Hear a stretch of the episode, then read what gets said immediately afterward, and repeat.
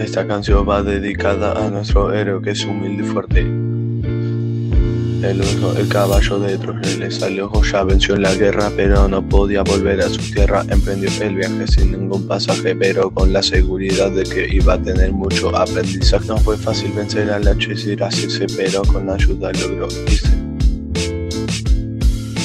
Contra las sirenas fue difícil y costoso, pero no tanto como contra el cíclope de un ojo. Frente a las bestias del mar le convenía no mirar, ya que se iba a asustar, pero con astucia y seguridad por el camino logró pasar y a su hogar llegar.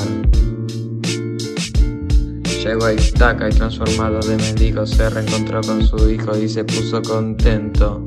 Y con este final feliz le doy fin a este cuento.